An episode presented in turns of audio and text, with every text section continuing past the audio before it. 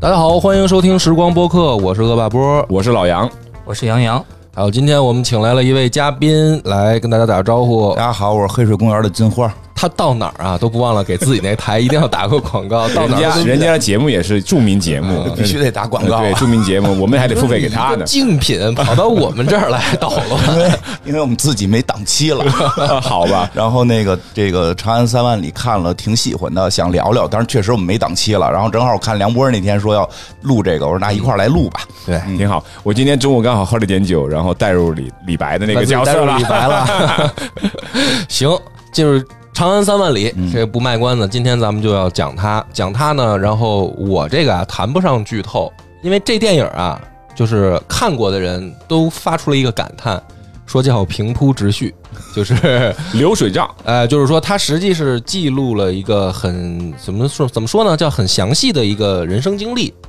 那这个人生经历呢，有两个主角，一个是高适，一个就是李白。对，有点像是那个《肖申克救赎》里面那个摩根弗里曼和那个 安迪的关系， 是吧？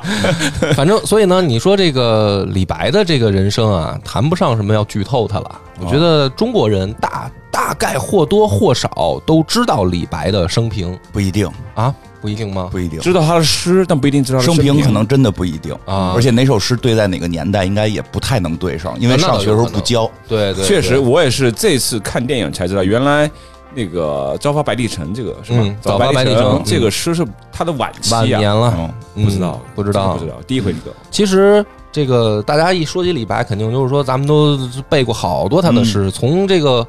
刚刚上小学嘛就教“床前明月光”了，对，然后一直到中学，我们要背这个《将进酒》，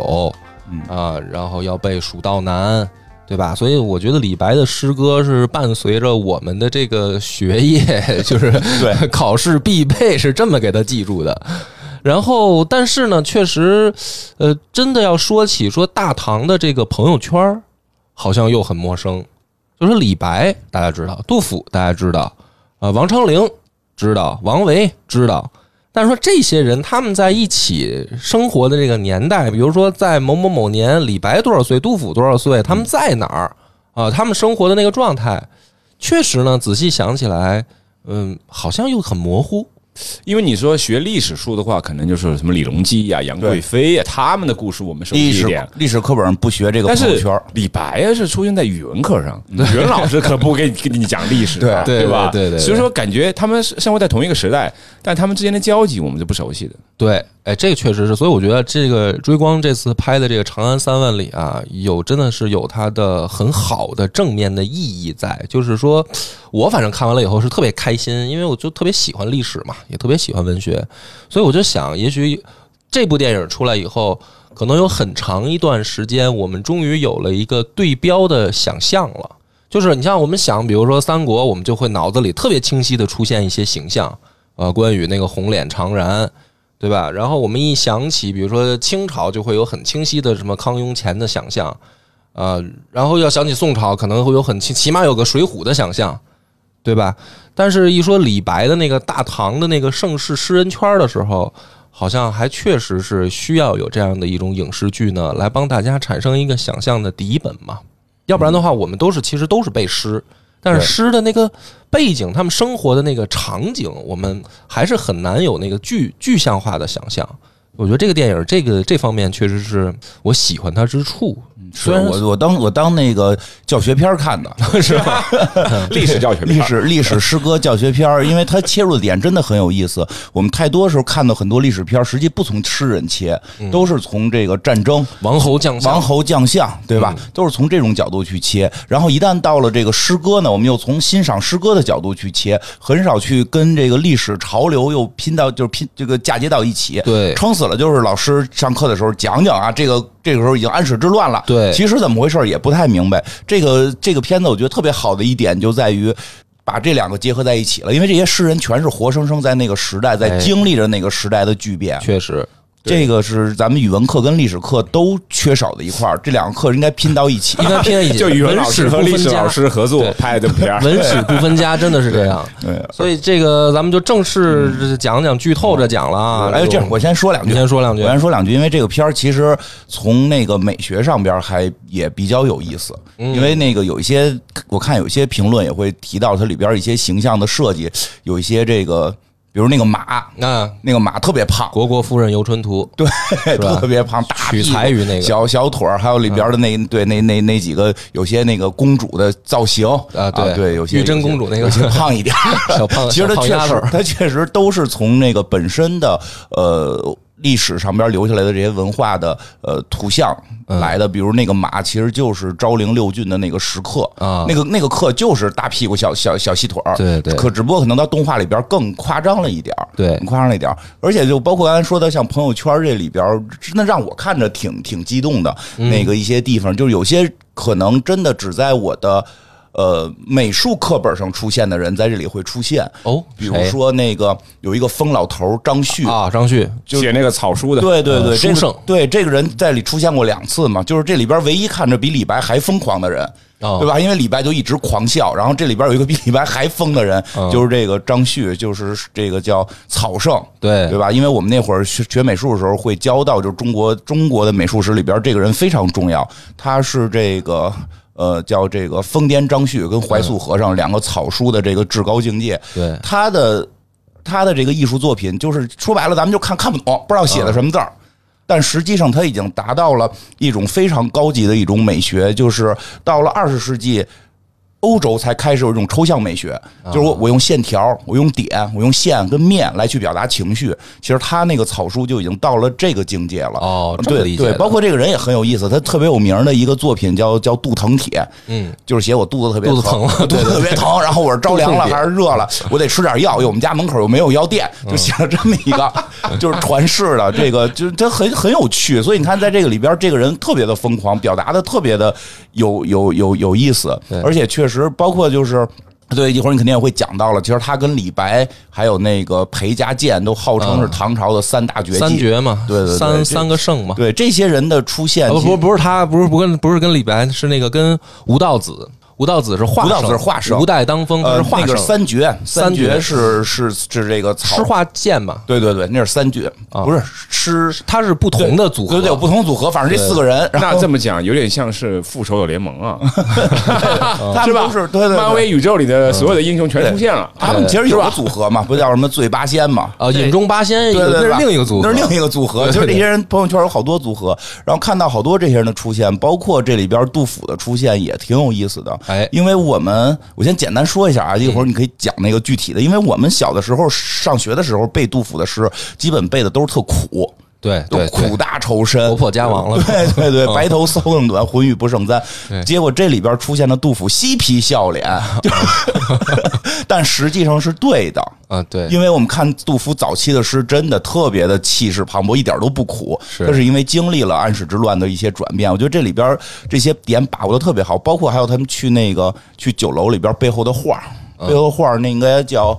叫青绿山水画啊，这个是中国现在。其实挺值钱的，这种画都特别值钱。但是现在一般提到国画，很少有人会提这个流派，因为这因个流为派后来宋朝的更那个什么嘛，对就是因为从颜料上更对因压为压唐朝以因后，为这个流派需要那个颜料比较复杂，对这个自己跟家拿毛笔练国画练不了这个， 不会有国画教你画这个，因为它颜料非常复杂。但是那个确实是盛唐时候的一种表现，因为我有钱玩颜料。是对，只有你有钱的时候才能用颜料来去这个往上上色儿，对这些东西表现的都很细，我觉得他们确实非常考究。是，嗯我觉得这个就是咱们讲的时候啊，随着讲，可能随着提到，都可能会漏，哦因为这次感觉就是嘖追光他们下功夫了，嗯，很多这种小细节，就是一一个镜头过的细节，可能里面就会藏着很很深的文化内涵，对对就是它对嗯其实考证过的。啊，我我估计我这个。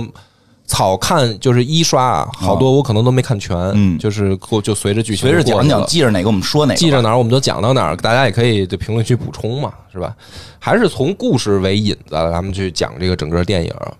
就等于一上来啊，其实他这个故事刚发生的那个时间段儿是高适晚年出场，就那个时间段啊，就是等于电影突然就进来了一个呃气宇轩昂的一个公公，啊，一个一个太监。啊，但是是不是其实跟大家想象的太监还是有点区别？有区别吗？也就因为我们想象的太监应该是那种新龙门客栈里边啊，或者什么那个 坐轿子明来的啊朝的那个东厂，东啊厂脸办白不了白的的事儿刷的那个哎，那他是不是生生理上确实被这个伤害了？ 他肯定是唐朝的宦官，肯定也哦但是是感觉哦他像个武将，对，哎，这个就是第一个就是惊喜点哦嘛，就是他没有去刻板的拍太监，哦但是确实，因为因为最后那个谁高适问了一句：“你有遗憾 吗？” 对吧？高适 对吧？问哎你有太 损了欠的。这大哥，大哥特别迷 茫的，特别迷茫，我能没遗憾吗？嗯啊，其实也是，确实他们也是生理上受到了这个伤有害。，但是呢，他这个还原点就是为什么要搞一个气宇轩昂的这个太监形象？因为进来的这个人，电影从头到尾就叫他陈公公，但是呢，他自己说的事儿，他自己说了这个跟李辅国的那个就是事儿嘛，而且他说我是高公公门下，那这个人应该就是程元振。是成员原型是陈元振，原型应该就是程元振，哦就我觉得不能叫原型，他就是程元振应该。那么程元振呢，他实际上活跃的年代是已经到了这个李煜了，就是等于李亨的儿，这儿子嗯再下一辈儿儿子李煜，一开始叫李处，后来改名叫李煜，等于是唐玄宗后面第二个皇帝唐玄宗的孙子辈儿孙子了啊，孙子辈儿的所以说这个时间呢，就是等于呃，我我就当着大家哦等于就是都、都了解一点历史，我就不细解释啊。就是他这个人物一出场，一一报称号，我们大概就知道一个时间段了。这个就是说安史之乱已经爆发早早就完过去了已。经结束了。已经就是也不能叫完全，因为因为它持续的啊，那个后来的藩镇割据的那个延续很长嘛。但是说真正爆发那点，就是结打束的了天下大乱已经结束了，嗯就等于它时间段开始在这儿。然后呢，这个太监进来，他就等于好像有点要逼问高适的意思嘛，你交代一下李白是什么东哎西？交代交代吧，说说你的事儿吧，谈谈你的事儿，然后直接爆出说交代什么呢？交让你交代李白。那实际上这个时候呢，这个我们看电影的时候已经看到了，这个老头儿是高适，对，对吧？让他交代李白，所以这个其实就是第历史上第一个疑一个疑案嘛，或者说叫争论的案件。就是说，如如果看电影看到这儿的时候，就是了解历史的，可能会兴奋一下，就是说，哦呦，上来你就碰这个话题，什么话题呢？就是说，后来李白他不是被当作反贼给流放了吗？在这个流放过程当中，实际上高适是没管的，就是在历史真相上来就说，本来俩人是哥们儿，俩人是好哥们儿，嗯，真的是好装不朋友认，识就也不能说叫装不认识，就是比这还惨，就是就没 管啊、那么其实很多人呢，在这件事情上，就是从历史上就来怪讲罪李高适吧，就会就会去苛责，呃，不能叫苛责吧，就是说觉得高适这个人不是东西嗯不是东西。说你哥们儿出事儿了，你不管，嗯啊，你为了你的这个当官儿这个稳定啊，这么好的哥们儿，有对别的哥们儿无所谓，李白你都不管对啊，啊，就会觉得说高适这人不地道，不是东西。所以他实际上电影一上来呢，他等于就先抛了这么一个呃叫什么量一板斧，嗯就是说我上来就是要给你给你讲这个这个问题嘛。嗯，所以我当时看到了以后呢，我就心里一惊，因为我想的是说，那个你这种片子，你应该是从比如说两个人怎么结交开始，结交、相识、互相欣赏，然后慢慢一步一步来嘛。我说你上来抛一个这么尖锐的问题，你是要处高适于何地呢？对吧？就是这个故事就其实讲起来它的难度就比较高。然后呢，高适等于就开始回忆他的这个跟李李白相交的这个对过程一，生这其实这一整个这个故事的所有的展现的点，都是他俩相遇的时间点，对，并不是他俩的，真正完整的一生对，也也不不是他俩就是高他俩光在时一刻块儿的，，嗯就是他俩在一块儿。有些高光时刻是他俩在一块儿的时候聊，哎，我前两年干嘛了？对其实对这个表达手法挺有意思的，因为我看的时候以以为会有这个什么李李李白去给皇帝写诗这些，其实在里边全都变成了对话。啊，对，他的没有真正表现那对个。他的所有的着重表达点是这两个人的交情，就是说白了，他这个电影，他很克制一嗯点的是，他拍唐朝、拍安史之乱，他真的一个皇帝的影子都不拍呀，啊，对吧？ 你说唐玄宗开始，唐肃宗，嗯都真没的有是一个影子都不出。安禄山也没出来安。禄山也没出来，就是说他他拍安史之乱，他不拍这些，因为我们嗯讲安史之乱必然要讲到呃杨贵妃，讲到唐玄宗，讲到对吧？讲到安禄山，你怎么着也得讲讲这个。他他真的不讲，嗯他就给是你啊讲诗人视角。哎我不知道，就是杨洋，你看的时候，你觉得就是追光从原来这种创作手法跳到现在哈、他完全回避了王侯将相，是吧？回避了才子佳人，就拍才子，不拍不拍王侯。你觉得这种拍法是合适的吗？对于这个作品来讲，我觉得这个电影遵就是严格遵循了我只以高适的视角来拍，就所有东西只是高适看到的，高适没看到的我就不拍。嗯，就是他有这个讲述高适自己的故事，就自己回家种地的故事，没有李白的时候，但没有说只拍李白没有高适的时候。嗯，我觉得这是他是他坚持的一个创作的原则吧。但我呃呃，我觉得这个原则是没错，只不过我觉得这个高适因为这个原则，然后导致高适的戏份有点太多了。就是从名气上来说，大家可能更喜欢看李白的故事嘛。嗯，但确是实因为前半段李白特别的风光，但是后半段呢，李白的故事相对来说比较少，然后迎来了高适的高光时刻。我所以觉得等于是对两个人共同补补完了一个双主角，对，等等于是两个人是大唐诗人的一个代表，两个人其实讲的是大唐诗人的一个故事，两个人共同组成了一个呃大唐诗人在盛唐时期的这样一个轨迹吧。其实这个我觉得他克制的点就在这儿，就是说他选择高适这个视角啊，但是他还是有取舍的。我觉得因他为蛮大胆的，因为就就像杨洋说的，就对高适的名气不够，而且李白这个诗仙呢、他本身有点不靠谱，本身是吧，比较浪漫，就比较适合动画片这种载体的。嗯那你选择高适，你必然让整个动画片基调变得很严肃。就是他这个，我觉得就引出我们讲今天电影的这个主题嘛，对就是说他其实是有一些文艺的加工的，有就是对于高适和李白的两个人的性格刻画、人生经历的刻画的表现是有一些艺术加工的，因为高适是见过皇帝的呀，哦而且高适见皇帝的时候，可真的是李隆基最落魄的时候。你讲安史之乱，你拍这段戏哦是非常容易出哦中彩间有儿一的。段，他骑马回到长安，发现他去长安追，啊，然后长安已经就是被火给嗯对对啊烧了，然后大家都是很多追饥皇帝民然后在他跑继续向西追啊，他继续追上哦追到可是皇帝了追到但是没皇帝了，对啊，没拍他。一没拍转眼就升大官了。对，那你说怎么升大官 啊？那是不是得皇帝告诉他大官嘛？对不但是对？那个时候皇帝还没退位，落魄了，但没退没位，退位嘛，还没退位，啊。玄宗所以没退他位他这个就是追光，我觉得他取舍的地方，他就是我不给你讲王侯将相，我李隆基我就不给你拍了。高适见过啊呀，他那而且那一段戏，你说你拍盛世天子，可能大家都习惯了，你拍一个皇帝他妈这个丧家犬一样的跑路。这个多能反映安史的落魄呀！哎，你我就不拍，所以我觉得这个确实他们是克制的，就是有取舍的，再再去选择我要去什么视角。那他选择的这个视角呢，其实我所谓的文艺加工就是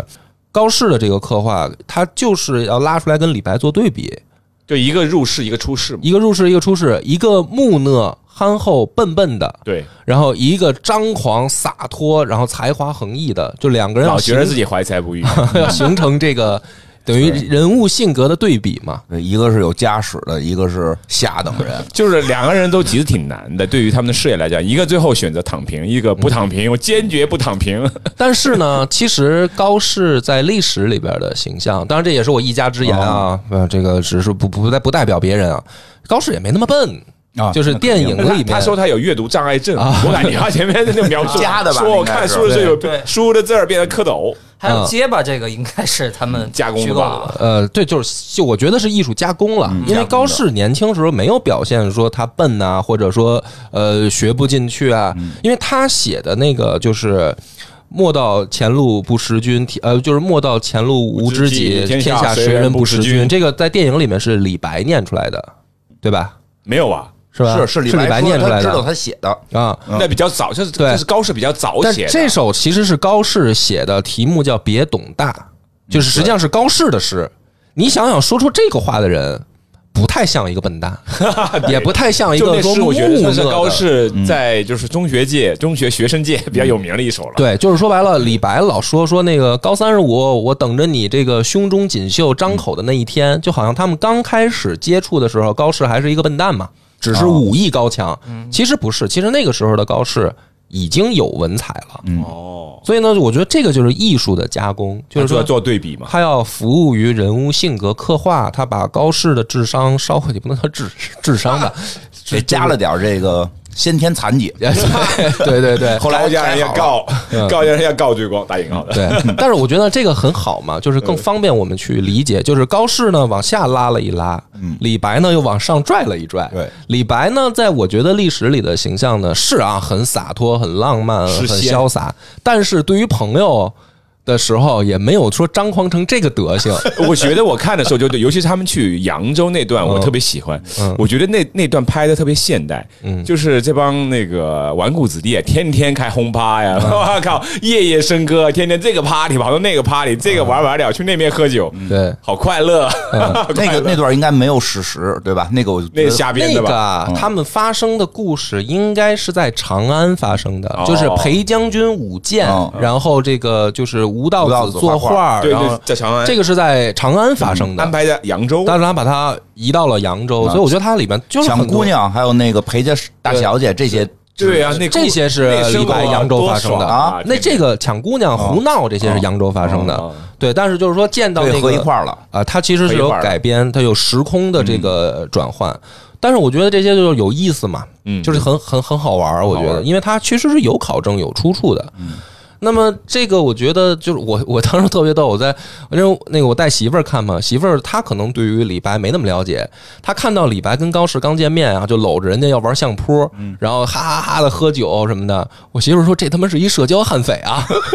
说 说说这个真是太不见外哦了，上来就确实是一个社牛，啊，社牛啊大社 牛，one 对 hundred 吧 percent 社牛啊，哎，但是这个里面呢，他等于到了那个，就是第一次他们见面到有一个转折点，就是李白说说那个我们我先是要带你去黄鹤楼，我要埋我好朋友的遗骨。哎，那段故事我也觉得有意思，就是说这帮呃创作者应该是考证了一些史实，然后他们挑选了一些比较有意思的一些东西，然后组成一些尖锐的矛盾。你看，我是看这个电影，说实在，我历史学的不怎么样啊，我是看这个电影才知道，了原来李白杀过人。嗯一开始杀了两个匪徒嘛，嗯，然后高适也帮他杀了一个，嗯，高适也杀过人， 也杀过人，然后他们俩还就是随身带着朋友的遗骨，我不知道那个时候遗骨是骨灰还是真的遗骨啊，那他能那么带，肯定是骨灰啊。啊、带骨灰什么嗯的，对，就是历史上李白真的杀过人吗？这个反正呢有争议，他自己说他傻，自己说杀他逮谁跟谁说他杀过哦逮人，谁跟谁吹牛 逼啊！而且他他不遮掩，他就是他他他就是因为唐朝啊，你别看他所谓的开放，所谓的那个什么，嗯，这个杀人这件事儿不是什么光彩的事儿 啊，，确实不光彩。就是说不是说我到拿着刀什么我刀去吹吹嘘牛我吹杀人嗯牛逼的，因为什么呢？就是说官府要追你的责呀，哎 呀，人可能杀的是歹人， 这可能就跟现在某些明星在综艺节目上说，你说一秘密，他说我杀过人，就这个这个哪个明星我就不说了，反正大家不会当真。大家嗯对当时的人，反正觉得李白在，我们现在人也在觉得李白吹牛 嘛，对呀吧？就别说当时，当时人也觉得他吹牛，但是这个事儿在历史上确实有争议，就是他有有武功吗？他他自己一直说他自己说是有武有， 他自己一直说 有。我就我觉得是这样，就是那个时代有武功其实特正常。哎，对对对，因为唐朝在那个年代确实是一个武德充沛的嗯时代，对他们而且自己这年号就叫他妈武德 你。看，天天可以把武器带在身上，这么长一把枪啊嗯，放在马身上，然后到处跑，没人管 对，的。而且其实像这个儒家的最早的这个六艺里边，好多是美学、武术什么啊的对都对都有对关系，都有只是后来慢慢蜕变到就是摇头晃脑了。呃，啊到宋朝确以实后所以，说以前的所谓的知识分子或者士大夫，对，要就是习武是嗯有本事的哈。呃，也要强身健体，这块儿也没落下，必须能打。所嗯以，因为唐朝它确实武德充沛啊，因为它还是有这个少数民族的很浓厚的基因影响。他这个选择两个人做相扑这个运动，这是为了。就是这个玩法，我我发现我我看嗯我们的国产影视剧里面对于唐朝的描写，这个东西其实涉及的不太多。呃，唐朝不太多，但确实是有，有，我知道确实是有。所以说这次他用这个东西做了一个戏影子，啊，其实这个就是相扑这个影子到影片的最后是有体现的。嗯，对，就是这个特别重要，出现了至少有三次吧。三次对，就俩见面就相扑，我不知道在唐朝相扑这么流行 吗？呃，也没说到流行到这种程度吧，嗯我觉得，反正我在史料上没看说诗人老提说玩相，因为诗人是有点鸡毛蒜皮的事儿，他们都要写诗的嘛。啊， 对呀那写相扑的事儿呢，没那么多啊嘛，没那么多，说基明说明就没有怎么相就扑过。我觉得就应该不是那么流行。我觉得就是创作者的一个发挥啊哈。嗯，对，但是确实在这个电影里起了非常重要的作用，呃，很重要。就是两个人为什么能成为朋友，然后这个李白就是开始学到之后，怎么样做一个朋友间的分别，包括最后那个高适怎么样正式进入军军营，嗯，都是通过这个相扑来表现。哎，我觉嗯得可能有些原因啊，就是这东西完全可以变成比比剑、比对吧剑比武对术、比武术对吧？但是他要回到相扑，而且必须要说相扑。其实真的近些年一直有一个状态，就是关于日本的这个文化到底受中国啊，对，中国文化影响这个事儿，因为现在一提相扑就是日本，对啊就是日本，甚至我们可能说，哎，咱们玩一相扑，人说，哎呦，你这个又又以窝带 滑了，对吧？人家就是这片儿就踏实间告诉你，这相扑就是中国的，唐朝的就是唐朝就有了。那到底李白会不会，先搁一边儿，但确实唐朝就有了嗯这东西，咱们就别老动不动一说什么就开始怀疑，哟，这是不是日本的，对嗯吧？其实日本自己很多都承认就是来自于中国，啊，是对，哦嗯，我日本但是我受觉得大这个唐设计影响是追光的一个比较巧妙的设计，我还挺喜嗯欢，的。对对，它这个很好，因为挺好玩儿相扑也是为了设计两个人的这种怎么说呢，叫人生经历的成长，对去设计的这个戏。第一次两个人见面，相扑是呃李白教高适，嗯我们就接着这儿讲嘛。就是所以高适呢，对于李白，我觉得在这个时候呢，电影里面表现的是有点崇拜、向往、觉得这羡个慕，我觉得这很正常，因为我小时候也是个内向的人，我也特别羡慕那些外向的社牛，啊，特别喜欢跟着他们玩儿，啊因为我胆子小嘛，我觉得这些人胆子很大，觉得跟他们玩儿，反正。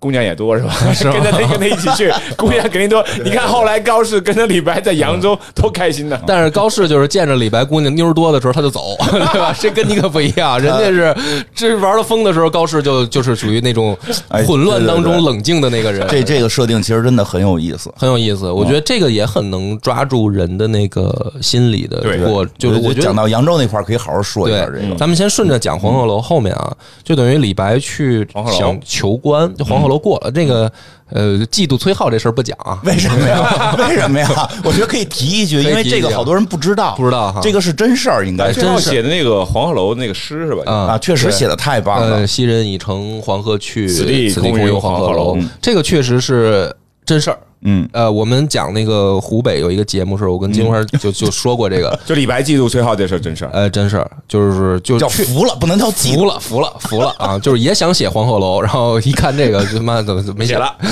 写不过你，牛逼。但是呢，这个时候的呃所谓的服了，我觉得分分成一个打引号啊，因为这个时候的李白很年轻，对，就他见到崔颢这首诗的时候很年轻，这个时候的李白在诗歌上写不过崔颢太正常了。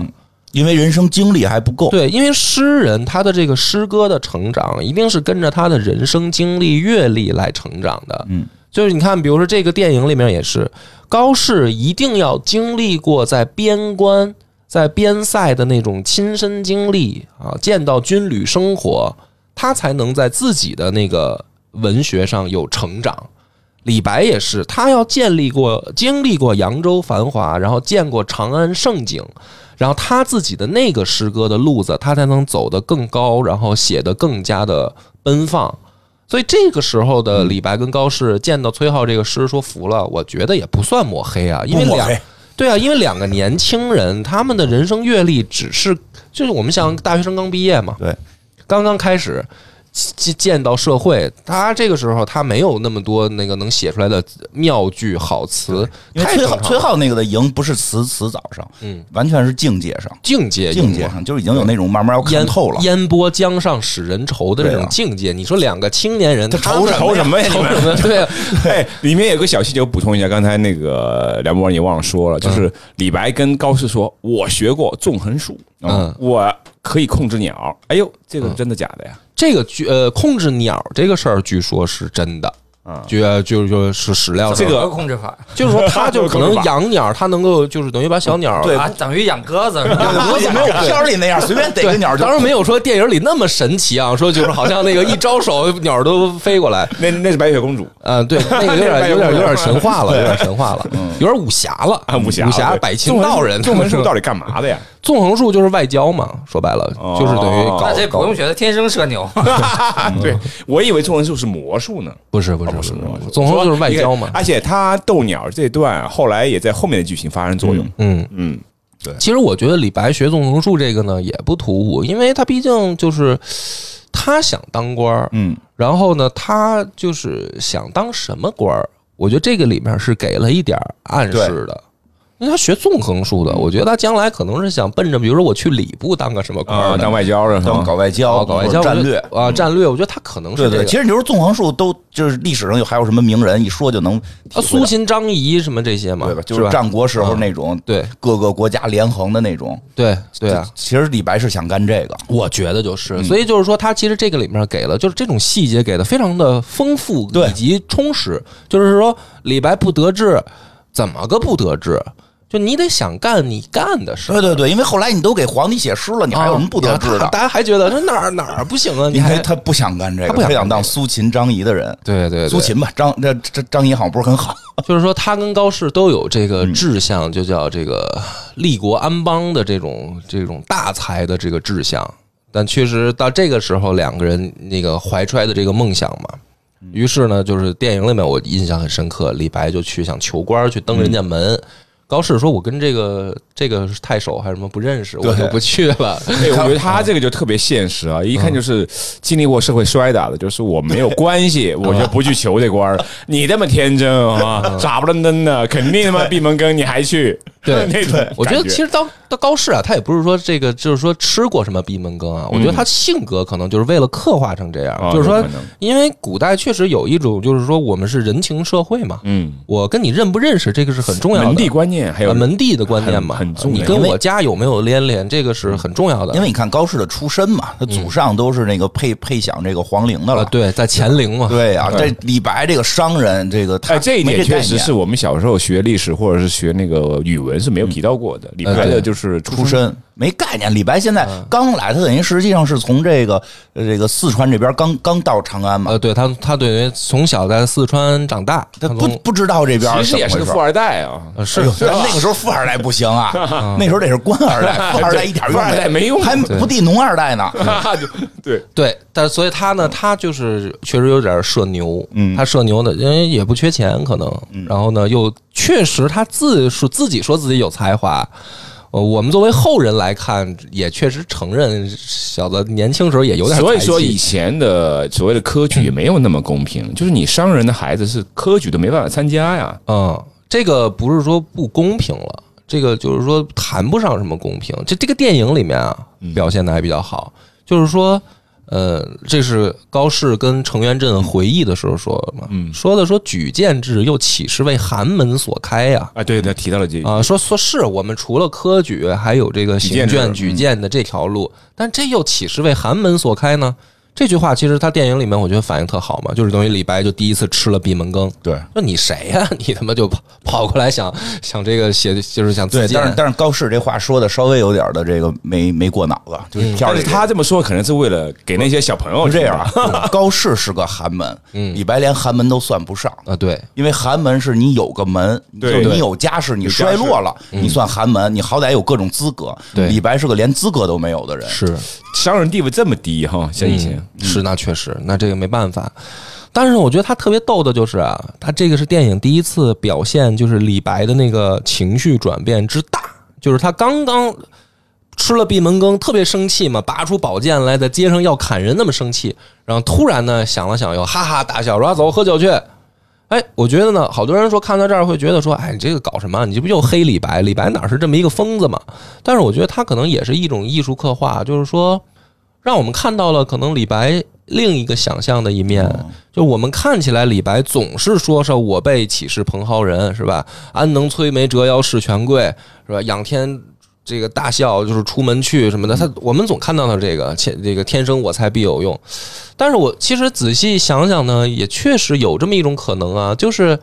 人他总是要面子的吧。他总是要要有这个自己心里能够疏解的那一面说这是啊、那我借酒浇愁了，对，就是说仇更愁就是说我我被你拒绝，然后我我这么被人看不起，但是我又我我又我又这么的，就是人设在这哥们儿他妈牛逼吹了这么多年了， 当着朋友面儿你给我撅了，他总要有一个那个抒发的过程，他就是表现出来嗯的叫张狂也好，还是潇洒也好。多多少少，我觉得这是有说服力的，就是他可能确实李白带着一点装，嗯，我觉得装不装不我哎说，觉得这个这一点也拍的不错，就是因为开始李白和高适见面，大家会觉得李白是一个社牛，他是更能融入这个社会的，然后高适也是仰视的一个视角。但是经过第一次闭门羹之后，就是这个关系一下就逆转了。对就李白成。我明白，我们现在明白他是一个过于乐观的人，他其实是不懂这个社会的运行规则。高适其实他虽然比较木讷，但是他知道这个社会是怎么运行的，他就安安静静的看着这个李白，等李白吃这个闭门羹。他之所以他不投他，因为他心里隐隐知道基基基本上不太可能的。嗯他觉得哎，你这么社牛，你这么厉害，你难道你能成？结果他也不成。对，对，所以现实是等于是李白他在这个大唐，他更不容于这个大唐当时当时更难融入，是的更难融入。其实，所以这相对个高适，哎，这个就是等于电影抛出的第二个问题了。对第一个问题是他们两个的这个疑案啊，啊当当到底高适管没管李白？这个我们刚才讲了。对第二个疑案就是说，呃，我觉得可能我我们我我猜啊，朋友们可能会产生一个疑问：就大唐到底是开放包容的，还是闭塞有壁垒阶级壁垒的？呃，到底是哪一种？对吧？就是我们就还特别讲究门第，啊，讲究出因身为，这个是完全一个相反的，这可是矛盾的。对矛盾就的是你想象的大唐到底是那种就是说呃不拘一格降人不才拘一格降人才，还是说门第森严，没有给下层往上的机会，到底是哪一种？对吧？这个是其实电影表现出来的一个对，呃第二个问题了，也是其实我们读史书很容易就忽略掉的一个问题，因为我们总以为大唐是开放包包容，容是不拘一格降人才的，因为你说有诗仙，有画仙，有有有画圣，有书圣，有李龟年这样的乐师，呃，有舞有公孙大娘这样的舞者，然后有有那么多的不不同各种各样的人才，对吧？哎，我们总觉得说这样的社会一定是一个非常开放的、非常给给人机会的一个社会，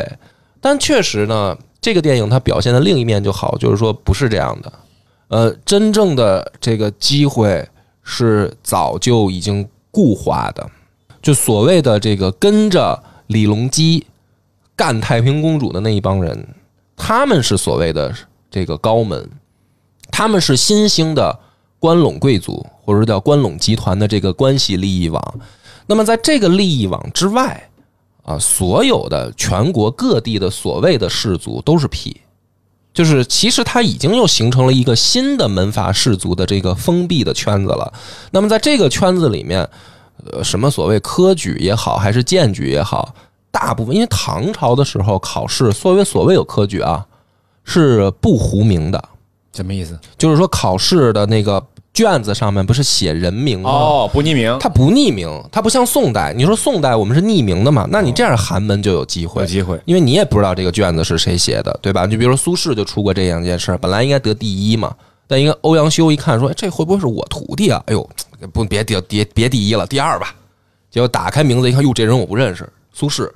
哎，他这一个误会，但是这说明一个问题，就是说宋代他其实考试糊名，但是唐代不糊名。那么实际上所谓的科举，其实大家还是有这种人人际关系在里面去运转的。那么所谓的那个给给人家这个贵族高门去送自己的诗集也好，文集也好，去送他的目的也在于此，就是我先让你认识我，拉关系，你不荐举我，可就以是你不直接推荐我做官也可以，我还是可以去参加科举，因为这样的话呢，还是有可能在科举上更加助力于我去考中。其实后面的故事就说明高适他还是一个很踏实，嗯就去遵循社会规则的人。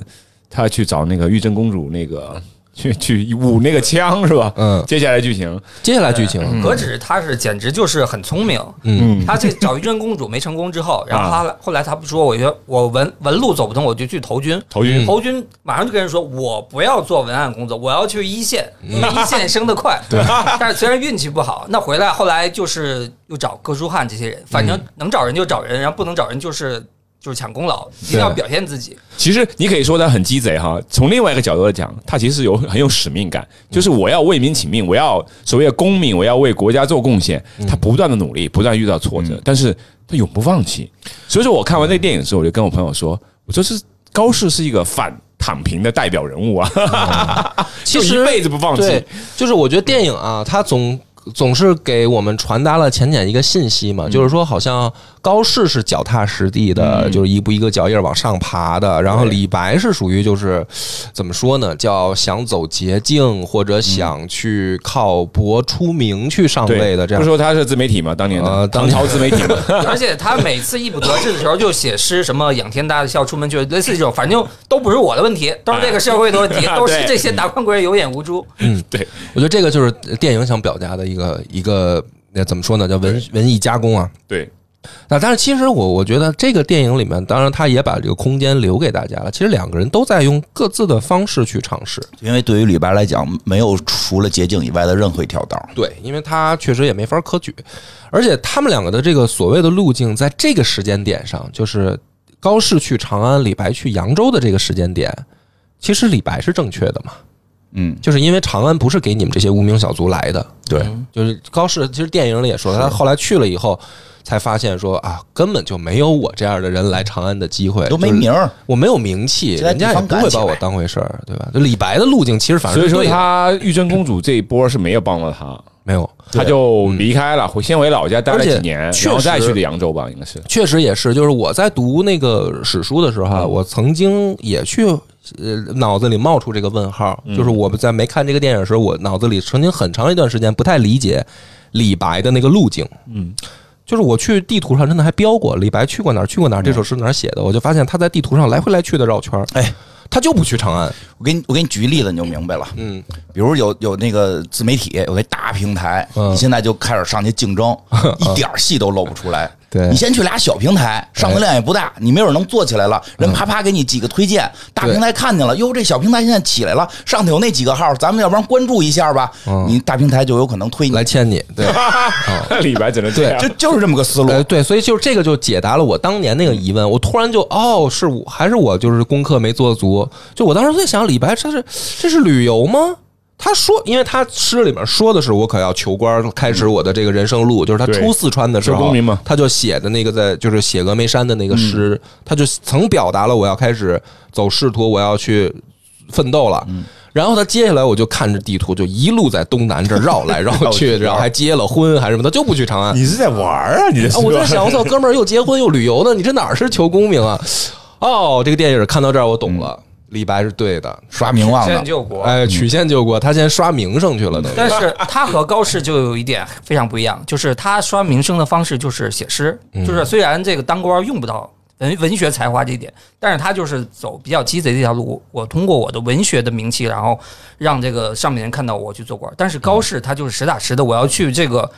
呃军队工作，从基我层要做起通过立军功，然后来达到这个升官的目的。对那我觉得这个呢，确实挺鸡贼的，因为你要搁在我们现在啊，其实也是这么回事儿。就因为唐朝写诗啊，就相当于我们现在的流行歌曲，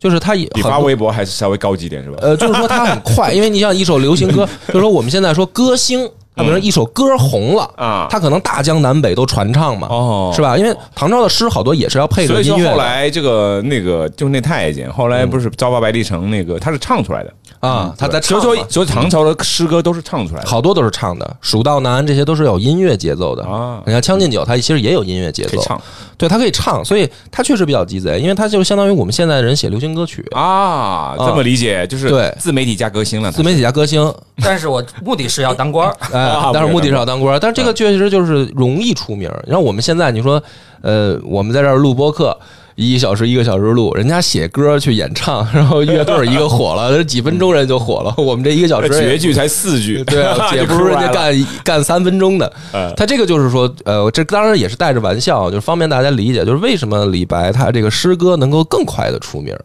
它是一种流行文化啊啊。所以杜甫那个小孩儿，那个杜甫就说嘛，就是高适这个时候在长安见着小时候的杜甫，就在那个玉真公主啊那府上，嗯，杜甫也说说我还有什么才能呢？我会写诗，可是谁不会写诗呢？ 杜杜甫在那儿说，唐就朝因是为他谁？唐朝是真的谁都会写诗吗？就因为流行歌曲嘛，啊你流说行歌曲现在谁不会唱首周杰 伦的《青花瓷》什么的，这个很正常嘛。嗯但是，那对啊，那但现在小朋友就会想说啊，我会唱流行歌曲，将来我就能这个当当官官啊哦儿出名 吗？好像也不太行我的会感唱觉，条 rap，是吧？我就我对就能去，我就能吗？当也公务不员行儿。因为杜甫啊，他确实就是也是呃，有别于我们在历史课本里刚才金花说那个形象，嗯，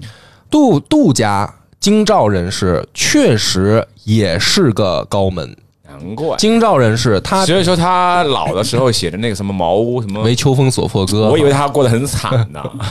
那会儿那那他会儿老那个时候确实惨，惨那个就是惨了他年轻的时候没那么惨。啊他年轻时候可是何止是不惨啊，人家可是五品官的家家庭，官二代的嘛，官二代，对，所以他杜家确实是一个，就他晚年写的那个诗《赠礼归年》，确实是他小时候的那个电影里面所来的依据，就说就是他小时候经常去那些出入府上齐玩儿。王府，见到李龟年，哦他写成诗嘛，最后哦晚年难怪两个人在南方遇到了，我觉得这次追光还蛮有意思，就整部电影都很严肃哈。唯一的一个比较欢乐的角色就是杜甫，嗯嗯，而且杜甫在其实大部分的学过历史和语文的那个，我们看来是一个非常严肃的一个。对对啊，杜大爷太惨了为什么在动画片里面就是没有门牙的一个小小小朋友呢？长大了也是娃娃脸。对呀、大家也得有童年嘛，啊，是是是，所以他我不能童年就那么苦对，。所以我其实看电影就看到这些细节的时候啊，就是本能的在电影院里就很感动，嗯因为就是你知道这个人他后半生要遇到什么，对很惨。嗯三立三别那些写那个大唐破败的景象，你知道这个人后半辈子那么苦，你看到他现在这么开心，你会很感动啊！就是那种，就是我觉得这就是追光的这个功力所嗯在，就是他其实还是下下功夫，呃，当下生活的年轻人，其实对于古时候的那些文人士大夫的那些雄心壮志啊，为国啊，为民那种那东西遗忘的比较多了。很多人说，哎呀，中国人没有信仰。中国人怎么没有信仰？你看高适，你看李白，他们俩多有信仰啊！嗯，为了追求自己信仰，这大半辈子都在折腾，各种折腾，是吧？以那个儒儒教有一个儒家有一个有有有有四句话吧，叫做为天地立心，为生民立命，为往圣继绝学，为万世开太平。你说这俩人不就是为了这四句话在这一辈子吗？哎这句话可是宋朝的，然后他俩不这可这句能话为是这我句知道话。，那宋朝和清朝说的对啊，，但是这个是文人的一个总结追嘛求，对对对，总结士大夫就是儒家的知识分子那些人，他们这辈子为了什么？嗯对我觉得对这对就是中国人的信仰。是是是吧嗯我觉得也是，我们看这个电影的时候，所以说我为什么特别欣赏高适这个人呢？就是人，当然了他是在整个就是这个电影的描述里面是把他描述成一个什么有点残疾哈、哈，嗯 是吧？有点结巴，然后智力也不高，有阅读障碍症，嗯但人家不放弃自己啊，四十三岁在种田。四十五岁，他妈的去那个边疆当那个秘书，嗯对，是吧？对，嗯六十来岁还带领军队呢，对是？吧？嗯，这个我觉得年轻人嘛，不要再躺平了 啊，向我们高适老师学习， 是吧？嗯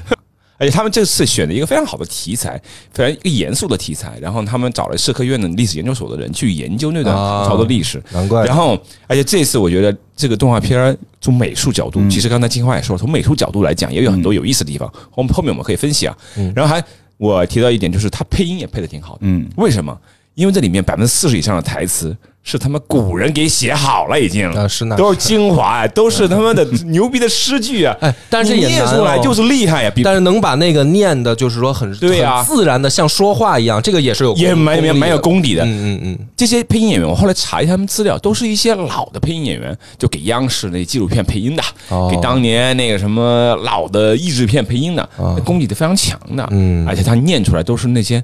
流传上千年的诗句啊。嗯，就是在影院看的时候，我就觉得这是我今年看过，或者是我最近几年看过最好的配音的国产动画片儿。我觉得，说实话，我觉得脱离了一些电影的加分层面。啊，就是我觉得这个片子没法用一个电影的简单的用电影的艺术的角度去看，嗯，它应该有更多的就是作为我们中国人的这个中国文化的这个传播的这个意义，嗯对啊因为它本身还好看，是。哎对吧？这个真的就好多人说，这三个小时左右太长，其实美术其实我是没看够的挺有意思电影院哦对对对你是学历史的，肯定是没看够我了。没看够。它我们是从电影角度分析，它确实有很多地嗯方是挺有意思的。嗯是对，所以说从它的这个这个我们就是插了一下啊，没事接没着事接着我们的剧情嗯讲，来继然续后讲讲剧情，然后杜甫之后呢， 它就等于说，这个里面也有一个想给大家去稍微介绍一下的，就是所谓的这种玉真公主跟齐王府嗯这雪才吧在这个儿门第这个事儿啊，嗯，这个在长安也是真实历史发生的情况经。常办嗯 party，然后选人才啊，呃，对，就是这两 个这两个人是这个唐玄宗的弟弟弟弟和妹妹，就齐王是唐玄宗的弟弟。然后他们两个办的这种 party 宴会，的确会有很多呃玉真公主看上的人就会去向唐玄宗推荐举荐。那么这个举荐呢，某种意义上来讲，它不是说一定要去做官。就唐玄宗的他这个后宫里面有很多代诏，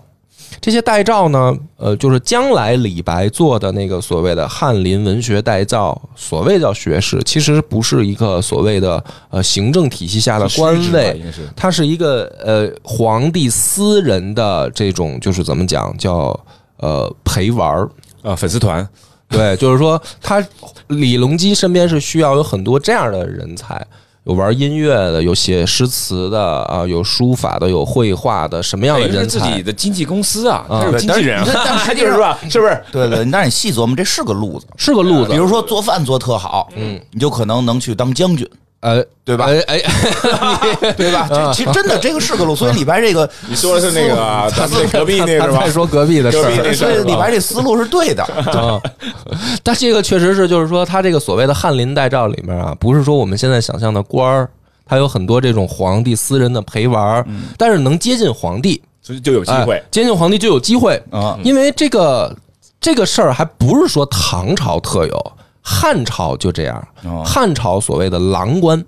一开始的郎官就是指着在这个皇呃皇宫里面这个廊下去替皇帝站岗的小伙子武士，这个是郎官最开始的原型。后来呢，就发展成了郎官变成了皇帝的秘书，就是说谁能够接近皇帝，谁就能够得到更快的升迁机会。这个我觉得很正常，比如说领导的司机呀、什么这个保镖啊，都有可能比这个底下的业务员更快的可能爬到经理的职位上。所以呢，这个从汉朝开始，确实是一条路啊。到到唐朝也是这样。所以玉真公主呢，她的这个宴会上，当然选的就是这些娱乐项目上有才艺的人。电影里面高适是失败了，然后他是选了一个他那叫确实选了另外一个诗人，对，王维叫王维，嗯也是一扛把对，子。王维主要是因为王维帅吧？帅 帅，对，王维这个电影里的形象感觉特别像那个乐山大佛，嗯对，因为因为他他就是是佛等于是师佛嘛，对，就等于于跟他那个诗的气质来设定的这个人物。他那个就是高适的下面的书童一直在说，哎，王维的诗太难懂了，不知道他在干嘛哎，。其实就包括他名字，他叫王维，字摩诘，摩诘是维摩诘经给拆开。，对，嗯，他就是从他名字那块儿，他就已经开始我哎完全我可能就信佛是了 意。王维的诗确实学的比较少，嗯，就我们中学的时候，王维的诗学的比较少，嗯然后真的很难懂嘛，他是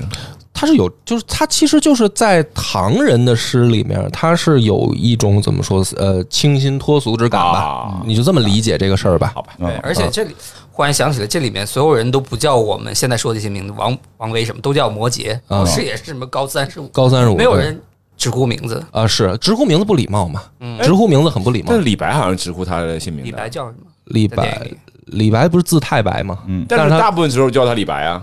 因为他是下等人，啊，哦，对对对，就是确实有这个原因对是你吧叫他李白是合理的，那下等人叫小李就行。他小李 啊，嗯小李。应该叫李郎啊，或者什么之类嗯的，就比较高贴切适被玉珍这边抛弃，等于是没选上之后，直接回家了，好像。他就回到他那个故乡了嘛。故乡所有以他天。这个我觉得就是也是还原的比较对，好。还有一个插曲就是他没选上出来，然后看到别人就是高中了探花，然后那个人去别人院子还真折了一枝花。啊啊、那个探花嘛，对啊呃，嗯曲曲江曲江宴的这个事儿，这个也是唐朝一景儿，就是说，嗯、科举完了以后呢，呃，经科这个登登科的这些这个就是才子们，他们是要有一个宴会的，宴会呢要曲江赴宴，然后登楼赋诗。就是要把我们的诗题在楼上，哦大家是一个文学，那以前的就是嗯高考高考状元，还压力挺大的哈。嗯，啊，不是那是考上了以后，啊考上了以后哦考上就是他们是 happy，你知道吧？啊开派对，所以那个后来杜甫不是说了吗？我就是我的曲江宴得过两年开，代表我还没考上呢，我还得再考两年。对，我还得再考两啊年。说话还是这里就边是的很去多，参加曲江宴的意思就是说我考中了。对，它里边对话其实都挺特别考哎，这究很。考究，我觉得很有意思，而且这个确实是唐朝的一个，就是怎么说，呃，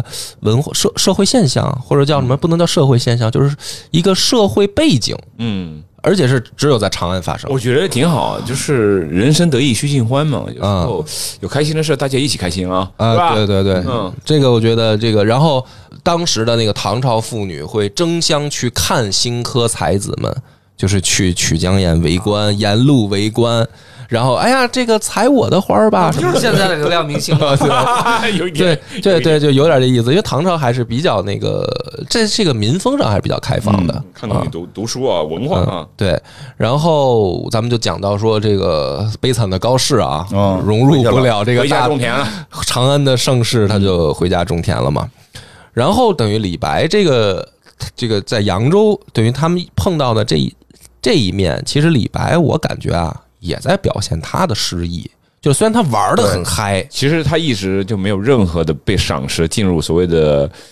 政务体系哈，没有进入，他一就直在是外其面实是这样，就是在那场戏，我也觉得是他这个这一故事里边比较精华的一段儿。就实际他有三个人物，一个是李白，一个是裴十三，一个是高适。嗯哎，这三个人物抱以三种对于对于这个人生不同的这个想法跟状态是，的，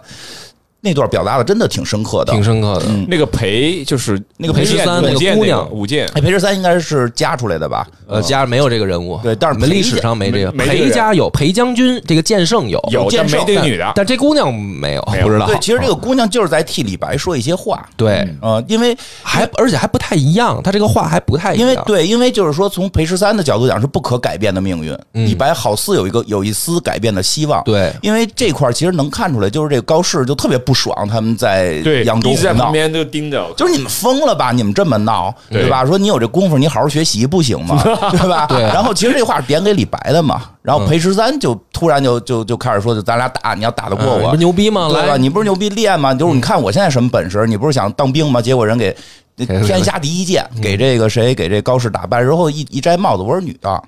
这个社会我没有出头的日子，对，对，女士确实到但了，这个呢，哦但之前除了武则天好像没有 了哈。因为武则天的时候是有女官的，对啊就是说上官婉儿对她也有武女则官天已经结束了，时代武则天结束时了代结束但了是。但但是这个是裴十三对没有任任何但希是望他妈李隆基就恨死这些人了，所以说就不给女的任何机会。就不能给你机会啊！就从武则天开始搞上搞出上官婉儿，后来又想跟太平公主对还政变，后来又跟韦皇后 还想再来。对李隆那基李隆基就是我他妈永远也不能让你们李再隆基再光出跟女现。的打了，对但是这一段其实挺有意思，就是高适的出身真的太重要了，他是一个真正的寒门，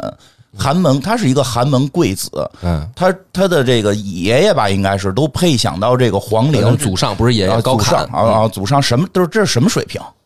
就是现在我特落魄了。但是真的，可能我去哪块儿跟人一聊的时候，我说：“哎，我家祖上是谁谁谁，在哪儿哪儿哪儿，现在葬着呢。”嗯，人怎么也高看你一眼。嗯包括其实他后来你会发现嗯也在不，一定。我爷爷也八宝山埋着的，你高看我一眼吗？ 哎，你这你就没找对人，你这找我这样的人，我我高看你也没用，你找对了人可能就有用，你知道吗？你试试去，你试试去，你别我忘老了学李白，你得他们学高啊适。他们在扬州跑了各种 party 的那个，去了好多轰趴哈。结束之后是讲什么哦嗯啊，？对，先把它说完。啊，他们呃，他哦们就呃，嗯然讲后哦到那个嗯嗯对就是，所以就是他，你看后来整个高适去去当兵的过程中，嗯，实际是很顺的。人家一直想让他过来当文书，他是有自己的抱负，我不干，我要出去打仗。是人家只是不让他打仗，嗯不让打，不是不让他进来进入这个组织，他是随时可以进入这个体制的。嗯他只是在选择一个自己更想干的事儿，所以嗯他最后的妥协是妥协什么呢？就是哦，那好吧，我进入这个体制做一个我不想干的事儿。嗯对，然后后来风云际会的这个遇到机遇，他又重新干了自己想干的事儿。但是李白是永远没有，就是裴十三是永远没有进入这个体制的机会，所以他在这个世界上纵有再大的本事，只能玩玩闹闹。对，所以其实这个时候是李白的一个选择，就是我是走高适这条路，我还要玩命的去当官，还是我就像裴十三一样，我看明白了这个时代、这个世界，我纵有再大的本事，没有任何我出头的机会，我就在人间玩闹了。反正我家有钱，对吧？但是这个时候李白其实是在摇摆，这两个人是给他的两条路，他走高适的路不好走，他走裴十三的路，可能他又不甘心。嗯其因为实裴十三根本就没有出头机会。李白是一个好似有一点儿，我虽然不能够通过这个门第去那什么，但我可以通过写诗，通过谁喜欢我，给我推荐一下也是有可能的。我觉得李白这个时候其实还是迷茫的。这其实我觉得他到了这个一生都在纠结这一件事儿。嗯，他这个时候肯定还他哎是啊想进庙堂进不了，对然后呢，想你最后想那个寻找神仙也没找着。这也是所以他他，这也是他后来写诗能够让我们觉得就是跟其他诗人不一样的地方。很多人在这会儿就会沉沦了，就会变成裴裴十三了，嗯对嗯对吧？那个也有大诗人刘刘勇嘛，姐呗，咱们就耍起来了。我天天就在妓院里待着不出去 了，他也有他无奈的地 方对，。是无奈，但是我就我就走这条路，我不我不根本不想上。也有那种就是就是这种悲伤了，悲伤了，对吧？也有那种退隐，退也有归园田居了，真有就嗯对对，采菊东篱下了，我也真走了，就跟朝堂上跟我没关系。也有吃红烧肉、吃荔枝、吃牡蛎去了。 对，也有这种，嗯只有李白，他就每天嘴里说着我不干了，我不干了，其实心里边一直有团就 火，想当官儿，就想当一直这官不儿。叫当官儿，就是为有他的抱负，有抱负所以他的诗里边是这两种状态融合在一起，我拧巴，这种纠结嗯扭对有的人的就会变成纠结，但是他变成了某种力量，对就是在这种很悲催的这种命运下，他依然有一种向上的力量，是这个是他诗特别有魅力的地方。也是骗了我好多年的 地方，我就真的信 了。所以说，我们中学时候学的李白，其实是我们是误解他了。呃其实李白是特别向往权贵，想要结交权贵或者进入政坛，他没有那么所谓的仙嗯儿。因为是这样，因为你想啊，在那个时代，就是你想有抱负，作为一个人想顶天立地，你还能做什么？除了去这个、这个、这个进入进入朝廷，我对们不管是说我治理一方百姓，让这个地方人民生活的更好，还是去开疆拓土，他所有的抱负只能够走这一条路。从嗯政因为在那会儿，觉得你唱歌唱得好不是个事儿，确实，对吧？嗯他们商人不想就更不是个事文儿。人就文人不想哦这样，啊对吧？那你很多就是所谓的匠人啊、艺人啊，他们可能有他们，他们可能更开心。李龟年可能更开心，对吧他？没有这但抱是负，对那就作没为有没作有为大知识抱分负子，作为士大夫，他嗯呃对，们可嗯作为能知识就分子，肯定是有有点灰心丧气的这嗯种这种感觉在。所以李白的这个东西，就是金花说的对，他那个力量在那儿。那我们小时候可能读不懂，不懂，搞不明白 其。实看了这个电影，我觉得李白最大的就是拧巴的地方在于，他空有政治抱负，但是没有政治才华。他有文学才华，但是朝廷不需要文学 才华。其实李隆基最后给他一个虚职，其实李隆基看人还挺准的。你呀，你就在那写诗吧，别干别的啊，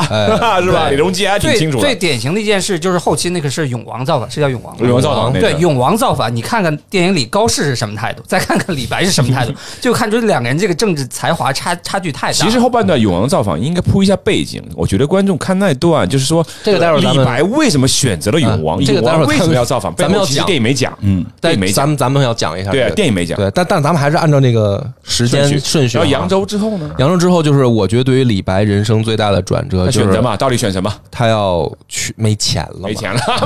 就是天天跑轰趴，不把是钱一花个光了。选择，就是没有退路。没退路了，被逼就了得逼一下他。嗯就这种人，他就得逼。你要是一辈子他家里有钱啊，他可能真的就扬州就对就混下去混下了。去就了开始觉得这个人特别高，我绝对不会什么低眉折腰，他会没钱了，马上 我去赘婿我吧。 要去赘婿了，啊，然后嫁到有钱人去了啊，嫁给哦打引许打引号的，呃，嫁对到有钱对，人去娶了许家的闺女，嗯呃，这个就是等于之前的宰相家的这个闺女，倒插门儿。嗯呃，倒插门儿当赘婿。呃，这个当然李，电影也有人说这是不是黑李白？嗯就是说他一直就给人当赘婿。呃，实际上历史上是结了四次婚，两次赘婿，哦而且李白是有后代，就是有孩子，有女儿也有嗯儿子，然后姓李，就是说他不是说呃没留下后代，因为好多人说李白有孩子吗？是不是没后代？哦呀，都是赘婿，所以他也不是，也不是、啊，也不至于哈也不。至于虽然不是赘叫婿，但我的孩子还得姓李。啊而不是且叫呢嗯子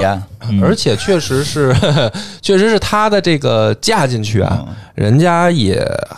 某种意义上，这个媳妇儿还是倾慕于她的才华的。也不是说真的就是进门以后就就怎么就委屈她，或者说明白，呃，对，不像电视因为连续剧电一样影里演的是已经确定可以让他来当赘婿，但是他很犹豫，对他又问高适，又问孟浩然的，尤其是对问孟浩然那段，嗯好像是随时他说我不想去，我就可以不去。对，所以我觉得这个这个戏呢，也是追光的一个就是呃文文艺加工吧，文艺加工，历史因上为肯定没那么复杂，因为我觉得他想引出这个孟浩然的这一个人物啊，嗯嗯因为大唐诗人圈不提一下孟浩然吗？但是又实在很难找到一个啊说那你，就干这事儿吧。就 就是说，对，就是他他要找一个联系吧，我觉得，就因因为他怎么能把高适的这个经，就是以高适的视角看到孟浩然嘛，嗯，就很难编嘛对，。而且就是就是追孟浩然那段还。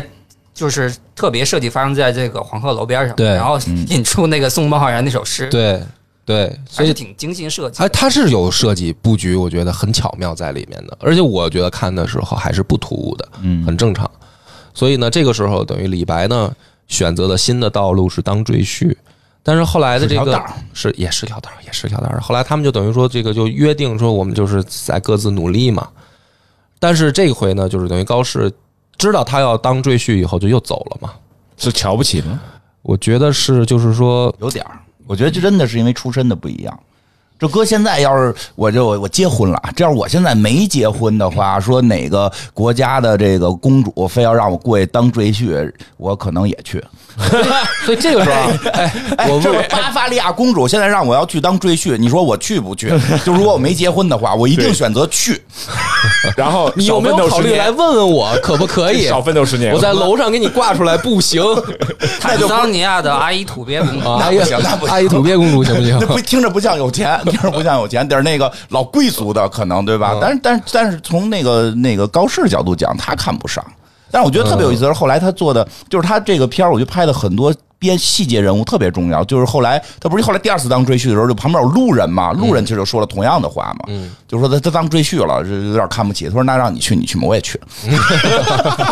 因为他们是在就是，其实我们始终就是感觉李白是跟高适是平等的。不是李白是跟那堆人是平等的，是他跟他们在一个层次的，甚至可能比那些人的层次还低，嗯，就比那个路路边儿的，因为咱们不知道路边儿那人到底是农民还是商人，对对吧？嗯，而且是而且特别有意嗯思是，就是赘婿这个事儿，高适和李白两个人的人生选择一下就逆转了。开始高适是特别现实，嗯李白选择是特别放肆，但现在李白现实了。啊，高适反而是有点这个，哦回家继续种田，呃，我觉得到结尾可以再说这个，但是从现在中间儿来讲的话，我觉得高适是先对留个悬念吧。对对，我现在觉得高适对李白的才华的崇拜，这个是毫无疑问的，嗯，就是他并不喜欢这个人的选择，哎，这个人的对选择，但是他们俩的选择，我举例子，就比比比，比如说那个，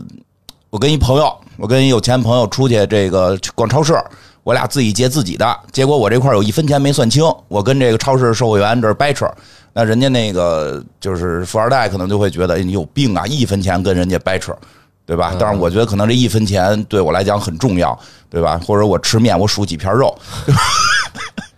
怎么净是这案例？我就纳了 闷儿就了。就举这例子，就就会有人觉得这个太太 low 了，理念呃，理念不一理样念理念太不一样 low 了。理念但是我不我一样我生活中并不这样，我只是举个 例子，我也起码得 起不码得十块钱，我 起码得十块我。也不能说别人这为一片肉掰扯嘛，我就是我就其举个对，例其实子。我就是我们把这个悬念留在这儿啊，啊对其因为实电影其实我觉得到这儿是给了这个悬念的。对，是给了一个悬念的，嗯但是这会儿我觉得从中途来看的话，真是由于他们的出身不同，嗯他看不上李白的所有选择，但是他又特别崇拜李白的才华，他认为这嗯个哎嗯那我才再追问你一句啊，就这两个人现在，比如说高适他看不上李白这种行为，这是第二次了啊，后面还会发生嗯三次啊。你代入的时候，你更能代入谁呢？就是你是更能代入高适的那种情感，还是代入李白的那个情感呢？可如能果是你会的话可能会接近李白一点儿吧。你能就代入的是李嗯白是吧？对，但也不完全像，因为这这就是稍这两个人对比的话，我会能就是我都能理解，可能代入的话会更容易代入李白，啊，但是我反而是第一次让我很意外的是，我觉得我更能代入高适，因为你是一个纯儒家思想。就就是我小时候是喜欢李白的诗词更多，我真的就是高适的诗词背不出来都什是么喜的。嗯欢李白，李对白确实写得好啊。嗯但是电影看到这儿的时候，我更能代入高适。就是我也对李白的那种，我知道他迷茫，我知道他无奈，我也知道他很多的这个嗯但你也不能当赘婿啊！你是这么想吗？对，他是不能接受这个事儿的，啊我们聊过，他绝对 不就能，觉得不当赘婿，而且你为了少奋斗十年，就是是他吧绝？不能当。啊而且我也不会就是说我我也不会就是李白那种说所谓的纵酒，嗯，哦，就是啊对我对代入李唯一代入不了李白的就是喝酒这事儿纵。酒，然后挥霍，然后那个浪费时间，就哦就不这靠些不靠谱，不靠谱。对这些确实我也我也就是是不靠不不不太喜欢的，就是所以我我并不是说我不理解李白为什么会这样，而是说在这个节骨眼儿上，电影抛出这个问题了，三次扔到观众面前。我反而带入高适了，就如果是我的话，我愿意说把时间更多的去再试试，我再努努力，嗯，啊，我再再还有没有使使路劲？再使使劲，我不想真的就天天咱们就蹦迪开趴，对每天多扯录淡两期喝酒啊！再咱再再录一个试 试，也许下一期就红了呢，对吧？所以我，所以我更能带入的是高哦适。嗯所以后来呢，高适咱们就接着讲嘛，他就等于就去参军，去真的嗯去见了边关，打了仗，才写出了那首《燕歌行》。嗯，但是发现军队是垃 圾，就是唐朝这个时候已经开始军队腐败了。对，这个也嗯是另一个大问题，就是说唐朝的这个盛世，到底是盛世，还是说实际上是一个史书夸出来的浮夸盛世？就是真实的所谓的这个唐玄宗时期，到开元盛世，开到开元到底到那个时候还是不是盛世？我觉得两方面，一方面说从民生的那个经济讲，一方面从边关局势上讲，就是国际关系讲嘛。一个说一个是对内的关系讲，一个是对外的关系讲。呃，我们想象的说，那肯定是唐玄宗不是盛世吗？但是电影里面他可是给你表现出来了，好像又不是哦。所以这个是下一个第三个大问题。其实电影看到这儿要抛出来的，那个时候的大唐到底是不是盛世？是不是呢？是不是呢？你国老富民穷嘛，不都这么说吗？可能后来的资料都说是国富民穷，那就是说它原因出在哪儿嘛？这个可能就是电刚影才说的所谓的门门第太森严了，还真哎你的人才上升通道还是被堵塞了。这是像李白这样的人就没有什么不一太样多的，所以我我觉得这个就有必要讲一讲，这是两个关系，就是门第的这个嗯啊是下下层的这个学子无法人才流通的这个问题对啊，但是它整个社会的问题是另外的一套经济出了问题，哦，和军事出了问题，这是这是不同的，跟人才那还不一样。经济问题出在是什么呢？就是说，呃，土地兼并又开始发生了。嗯，然后唐朝的这个土地呢，它实际上是划分给每一个可自己耕作的成年男子，差不多一百亩地是你可以去耕作哦那的。还挺多的，对，但是呢，一百这个，嗯亩哎。但是现在呢，我们想想一哎百一亩个地，人那可不行啊怎！么能种一百亩地呢？就是它开始的规定是这样啊，但不是是实际就是上唐朝的亩和现在的亩是不一单位样，吗不一样，不一样，那也大小不一挺大样的，也不再小一点也不也不少高适就得有一百亩吧？啊。对，啊咱们突然代入不了高适 了。对，它这个制度是什么呢？就是所谓的府兵，就是我指的说这一百亩是什么？是府兵分到的一个士兵手里面是一百亩。分到士兵手里，对，因为他是府兵，就是不说成了屯田了吗？呃，类似于屯田啊，但还不一样。然后呢，这个里面它分到这个士兵一百亩手里面，就是说，呃，你需要给国家尽义务，你要来当兵服役嘛。哦，它像屯田，但是这些不是屯田是常备军嘛，就是说屯田是就是部队的编制，对，就是永远，你比如说三国时期的屯田是什么呀？就是我们某一个军区拉出来一支部队啊，比如说于家军，您去屯田，这支部队整编就过去去屯，屯的时候它还是部队，嗯，它只不过它的收益是作为军需来来这个供给这个怎么说国家或者朝廷嘛。但是府兵是什么呢？你平时你该当农民你当农民，该尽兵役的时候你尽兵役，它就叫府兵嘛。但是后来呢，唐朝就发生了一个问题，随着他边关打到已经就是说唐朝的那个地盘，在李隆基的时候已经扩到不能再扩了，基本上能打的地方都打下来了。唐版图已经是你现在来看那个版图是已经就扩张到极限了，没有那么多的地去养这些府兵了。那怎么办呢？他就要改募兵制嘛，就说我没有办法给这个给你这么多地去分了，那我干脆怎么呢？我就募兵，我就花钱。然后它会导致一个非常重要的现象，就是说这些地啊越分越少嘛。然后呢，很多人呢，他经营不下去的时候，他就想着交易。然后一个人的永业田是二十亩，就是可交易的，这是可交易的。然后剩下的你是要还给国家的，就是你所谓的那个一百亩府兵的那个东西啊，那个八十亩是要还给国家的，然后改募兵发钱。那么发钱呢，就是说这个这个东西看起来好，这是李隆基时代的改革，就是说，那没地分，那又要有常备军，我们又要在边关建立起来这个就是防备的体系嘛，那怎么办呢？就要花钱，花钱呢，那这些地好多就开始交易，就产生土地兼并。就是国家又想往回收，那国家收的时候呢，门阀士族收的又更快嘛，就这个就没办法避免。所以它导致更可怕的一个现象就是说，实际上府募兵制它又养不起这么多人，战斗力也不行，怎么办？就用番兵，就是用少数民族。我们现在所谓的少数民族，就那个时候就所谓的胡人，就说我用番兵，用番将。那么用番兵番将呢，他们就要立功嘛，就是说我我在军队里面我想挣钱，我怎么挣钱呢？当然，这个冒名就是吃吃空饷这些事儿，这是军队常规操作。除了这个之外，他就说我要立功，于是就去边关上挑衅，要打仗，没仗也打，也要打没仗也要找一些人家的老百姓杀一杀，搞一搞，拿回来说冒嗯功，这就是张守珪他们其实干的事儿。就是好多那个，包括西南，包括东北，好多的仗，唐朝的仗本来不用打，就是因为这些边镇节度使为了立战功为了立战功生出来寻的衅滋事， 然后，尤其是安禄山这个事儿干的是个最过分的那一个，就是他经常就这么搞，所以大唐就是等于在军事内就是内部经济和对外关系上双重都已经走到了一个非常危险的边缘了。就是我们所谓的看到的那个盛世，嗯它后来爆发的那个问题，就是电影里面描述的这个，嗯就是所谓高适看到的这个视角，就怎么会突然这个大唐就崩溃了，边关就就说哎安禄山要造反啊或者什么的，它的历史背景在这儿。电影里他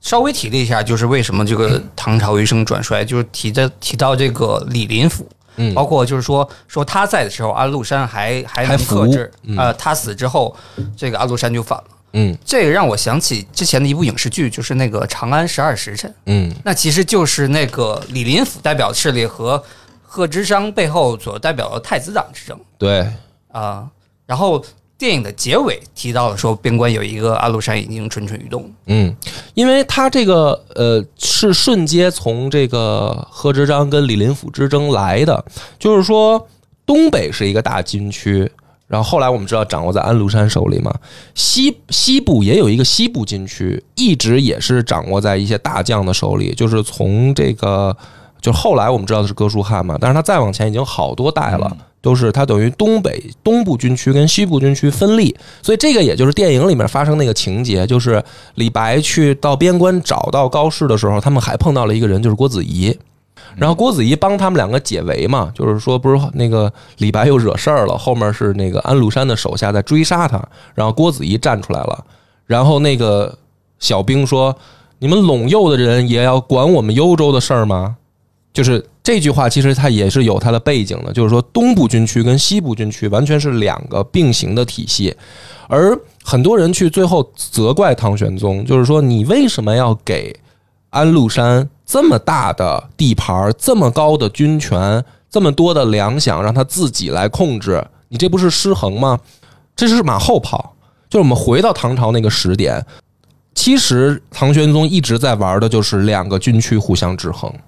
在他的视角里面是没失控的，就是我要解决我们无田可再分了，我们的府兵制搞不下去了，我要募兵，募兵制我要养不起，我就必须要用李林李林李林甫的这个建议，我要养番兵，我要养番兵，他要大了确实控制不了，好，我们东部西部分着去制衡。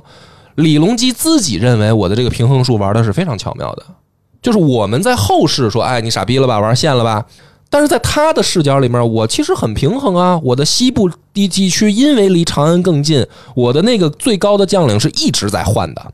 就是我的西部军区是为了压制我的东部军区，而我西部军区的最高将领我是一直在换的，我永远也要压着这个哥舒翰他们，就包括之前的那些历代的将领。所以从李隆基的视角来看，他可能认为不会出事儿的，他但凡敢反，我就摁死他。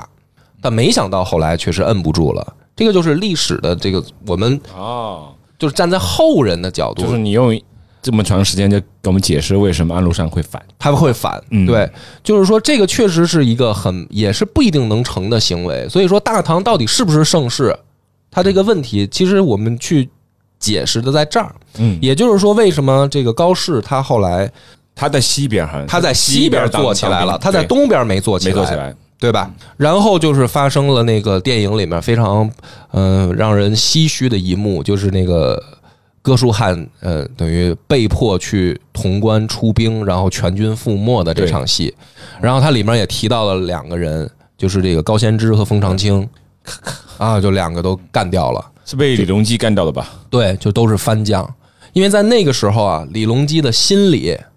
他就有一个就是等于我不相信你们心魔，就是说番将一定会他妈造反， 心魔啊，所以说高仙芝死了也很冤枉，啊很。冤枉嘛所以最后格鲁汉也挺哦逗的啊！所以对哥舒翰老头儿在那儿趴在地上喊说：“你告诉皇帝，番将也有也有忠诚的，戈尔旺也是番将，对他也是胡人啊。” 啊，其实挺有，因为我们有时候一直在讨论，就是中国的这个胡人问题啊到底哪些是胡人，怎啊样怎样，对吧？其实他有时候在那个时代是你忠不忠诚嘛，啊，对啊，对呀、人这格而且鲁汉就是番将也忠诚嘛，而且那个唐朝的禁军，就李隆基一开始很多番将在长安任职啊，什么阿史那啊、什么弃必合力这些，你听名字就知道，根但本就是不是你汉李人。家，你以前也是啊李家胡其实本来人也有混血他娘出来的呀，娘家也有胡胡对人啊血所以说统嘛，所以说他们一前期是能容忍的，只是他后期就跟安徒生反了，他就容忍不了了，对，他就心魔了嘛，老头儿就有点就是说等于是来到整个电影的高潮了，就是安史之乱了。安史哎之乱。然后这个里面呢，就是这个时候高适是在哥舒翰帐下，然后战败以后，他就是往回去追那个李隆基的座驾嘛，他追李隆基座驾是为了什么？因为李隆基不是离开长安，他想往他那是个去四保护川李隆基跑？吗？找皇帝找皇帝啊，政府走了，啊，对对对对，没政府，他想跑到长安告李隆基，那个葛如涵是一个忠臣，忠 臣啊这是葛如涵给他交代的但是任务。哥舒翰的部队已经全军覆没了，还是已经投靠了？全军覆没全了，军覆没了，哦全军覆没没啊没，等于是他也是丧家打之光犬了，。等于是等于是高适也是丧家之犬了。对啊，他就是我得找着朝廷啊，啊他对先跑回长安，其实想找朝廷，结果啊看空了嘛。哎，这里面还有一个细节，你记得那两头大象吗？啊对对对着火了那个后来是被那个安禄山抓获以后，自己又把这个， 就是妈这个那李个隆大象跟玉贞公主那个府里的大象是同一个大象吗？呃呃那个是就是电影里是，但啊是就是史书里面是对这个大象也单有一笔，哦，啊就是后来被安禄山他们俘获了。嗯，然后说呢，就是李隆基这个不靠谱的人啊，他他妈在后宫里还有一动物园 儿，就相当于马戏团，这些大象什么的，马、大象是会跳舞的。啊，你你记得那个电影里面有一个在那儿跳舞的那个场景，对对对那个是史书真实记载。然后呢，安禄山俘获了这个大象嗯，拉回去以后，然后登基的时候，嗯就安禄山大牌演习说我要当皇帝的时候，说把那象牵过来，我要看着跳舞，象不 跳，就是这是史书记了这么一。哎然后等于这个时候高适去追那个李隆基，追皇上，那这个时候，其实历史上真实的就是我们就特别熟悉的就是马嵬坡，啊对然后逼死杨贵妃，然后高适有见证吗？呃高适没有哦没有见没有证没有，他去了之后，杨贵妃已经死 了，对我就是说我们讲那个历史的时候，啊对对老是大家都在讲这些嘛。对，就没有讲高适去追皇上，然后那个李李亨在那个灵武自立对，啊，就当时的那个情形乱到什么程度啊？后面从长安来的人赶上前面那个李亨的部队的时候，两方是发生作战的，因为认不清楚对方。不知道对方是谁。以为是追兵来了，哦，就是它混乱程度。我就是说一个例子，就是混乱到什么程度，紧张到什么程度，就是互相没有认不清什么番号，你是谁，我是谁，是认不清的。两方见面先打了一架，就等于高适在这个情况下其实他去追的李隆基。嗯当然也在这个情况下，后来李亨他们的这个在灵武自立，那这个就讲到了一个最关键的历史疑案了啊，嗯就是永王这一案，就是为什么李白他会产生这么大的一个。怎么说呢？错误的选择，因为从片儿里高适的角度，他突然叛背背叛了国家，嗯成了一个哎安大史之叛乱这个这个最高潮的时候，李白在干嘛？李白在隐居，好，在庐徒。山庐是吧？山啊在呃，实际上，为什么李白他会产生这么大的一个错误选择，就是因为史书也有一种论调，就是说李李亨的这个自立是在李隆基的这个旨意传回去之前。就是老爸还没跟你说了，你就当皇上了。对，也就是说什么呢？就是说，实际上李隆基啊是有意传位了，已经同意了。这个使者在去找李亨坑的过程的嗯中，过程中，李亨就自立为为帝了。那么使者到了以后，才发现说，哦，你已经当了皇帝、称帝，所以呢，他就只能说再回去再告诉李隆基。那么这个情况下，李隆基就产生了一个心理变化不。开心，那我觉得肯定是不开心的吧？就是人封你呢，你就自己当皇帝了。对，不就当是我回说事儿这个也是史学家在诟病李亨的一点，就是说你怎么这么着急啊？你可以以太子身份去收复东都，嗯对吧？呃，当然史学家的观点啊，嗯，你为什么急着称帝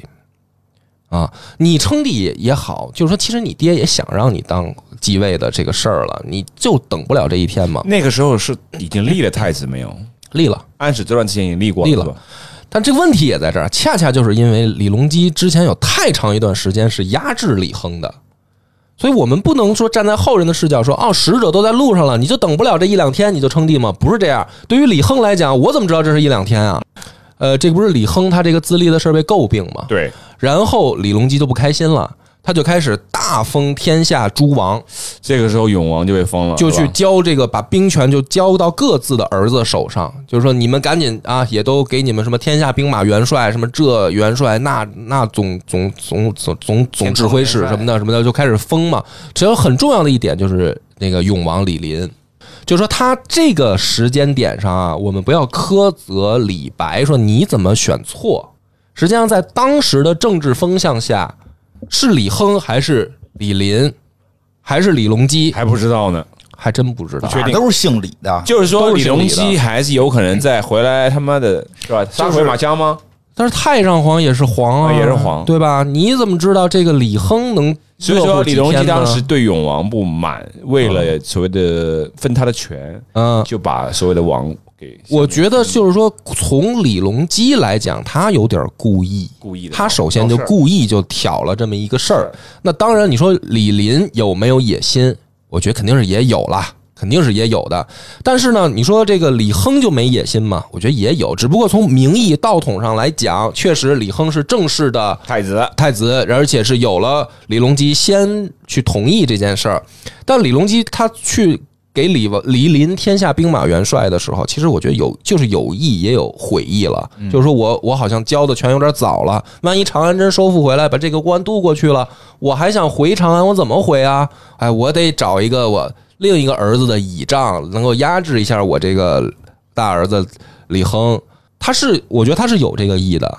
对吧？所以说从，从外人的角度来讲，就是说从这些天下的这个世人的角度来讲，啊，太上皇的意思，嗯，其实并不并不用清这晰。东西就是胜者为王嘛。那么关键就在看什么呢？我不管你们是姓李的，谁将来当皇帝，你是哪个王，你是什么，谁要收复长安到底？就是世人，我们作为这个下面的人的视角看，我不管你们上面父子相争，那谁到底要收复长安啊？这电影叫《长安三万里》啊，谁是要真正打回去收复失地的？就跟我们说南北朝时期的时候嘛，或者说我们说那个老有南北割据的时候，它最关键的一点就是谁叫着要收复故土啊？我们为什么喜欢岳飞啊？是因为岳飞说：“我不管你怎么想，我就要赢回二圣。”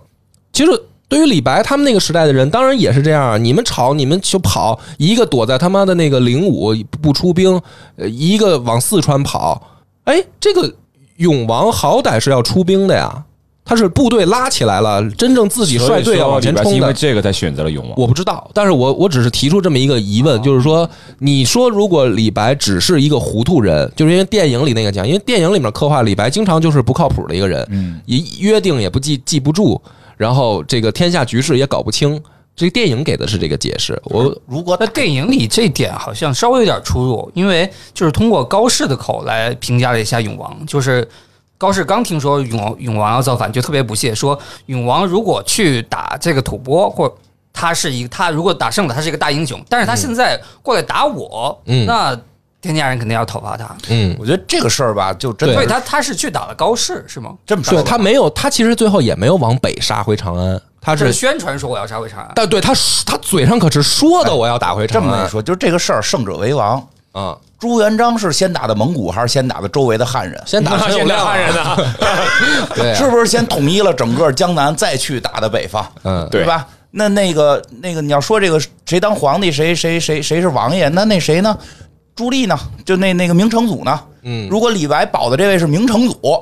那他这不就成了这个就是开开开国的这个名将了吗？ 哎，啊就这是个战队的问题，对，那就是这其实就是战队战队的问问题，就是从电影里面啊，我们会觉得。带入的很可惜，就李白那个落魄，在黄鹤楼那个对啊丧家犬的样，说：“哎呀，怎么就最后就糊涂？”因为从高适的嘴里我也觉得是说糊涂，：“糊涂了，老了，老了，急中出错。”这个是高适嘴里的话，说李白急中出错。但是从历史上讲，我们就想，我是想说这一点，你怎么就觉得李白就错了呢？万一要是人家永王胜了呢？嗯，对， 胜了就那趴在黄鹤楼的可能就是高适，李白说我不认 识你，他就是相当于赌错了。赌错了，我觉得也是。但是这个也反映出李白还是那份儿那个自己的那个心结还是放不下。你都道士了，你都出家了，你还回来还要入世趟这个浑水干是什么？啊对，还有实际入上世李白这个就是就是从扬州那块儿看出来，他的他的迷茫不是说后来就真的选择当道士了，因为中国古代的文人是有这么就是李白这一派，包括李白。苏东坡其实都是这一派，嗯就是我顺的时候我就来儒家，我要这个济济世天下这种；嗯我不顺的时候我就修修佛、修修道。修佛修道不是真要成仙成佛，嗯是为了排解自己内心深处抱负不不能够得到这个这个施展的这个心。这个也很正常，因为对孔子也是这种理念，对就是说国家有明君我在朝堂，国家没有明主我在野。对就是儒家本身自己也是这样一种是的，对，而一且个主电影张开始就通过李白的嘴说了，就是他年轻时候学道，为什么？因为这个皇上喜欢道教，嗯对就是你学习道教会有获得皇上的尊重。嗯所以虽然电影没说，可能后面李白再再入道教，也可能说还是曲线救国。嗯我如果是能有在这个道教有一些成绩的话，有可能再回因皇为帝身李边荣有基可是不是能也喜欢炼丹之类的？对，而且嗯杨贵妃她从儿媳妇变成那个李隆基的老婆，不就是先通过那个杨贵妃也是道道姑先入道，然后那个过渡。杨贵妃也是道姑，道教这个事儿是因为唐朝自己 他们家说姓李，姓李，我们是那个啊他们家姓太上李老君，对哎太上老啊君，原老子李耳后代，对好吧，呃，他们是这么一个逻辑，所以他们的官方的国教是道教。道教对啊，武则是因天为时候武玩则了会天啊，儿佛他教，要他妈反李，玩了宅会儿玩他佛玩教啊佛教，对， 所以这个特有意思。而且，其实你看李白的那个时代的人啊，他再往前倒，你李隆基怎么上位的？你可也是以儿子的身份造你姑姑跟爹的反，嗯， 对 吧？对你再往前呢？这个你们老李家这事儿可不少出啊你们学对武，搞你们学从武学门武之门的变时候，可就是以他们儿子的身份造反开始造了嗯反弄老子。那你作为李白的那个视角，我跟这个永王，他毕竟他还喊着要收复长安，他真的集结了部队出兵了，有什么问题也是啊名？正言顺的。嗯也没什么问题。其实我觉得就是他妈的成者为王，败者为寇就。是但这说这样做对了那会儿我觉得是全片儿李白。整个这故事里边，我觉得最失落的时候，虽然他好像哎，终于有人赏识我了，还什么几顾茅庐，弄得他跟诸葛亮似的。嗯可是你最后看那个童子跟那个高适说的什么，李白给永王写了十一首诗，是一首马屁诗，哎那呀，诗写的叫一个次，就是就是，虽然也是李白的诗，真的感觉出没有一点儿才气了，是是就是马屁诗。其实他不想写诗，他不想写这种东西，我他觉得不想写诗，他想可能玩纵横也好，或者上战场布布战局也好，但他是可能觉得是人生最后一次机会，，但是皇帝也让他写诗，藩王也让他写诗，对啊，那你没办法，你是一个流行歌曲出名的网红 你是自媒体你就这一辈子都得带着这个标签 儿。金花，你一辈子是个播客，啊你没有别的办法 了。哪天皇上找你，你也就当播客。对啊，就是真的这个是没有给你当官的机会了，我也就。没 想到，但是确实是挺那段真的挺悲伤的。所以我也觉得是，就是说这个真的很无奈，很无奈。所以这个跟他后面早发白帝城的时嗯候那种，就是在小木舟上张开双臂，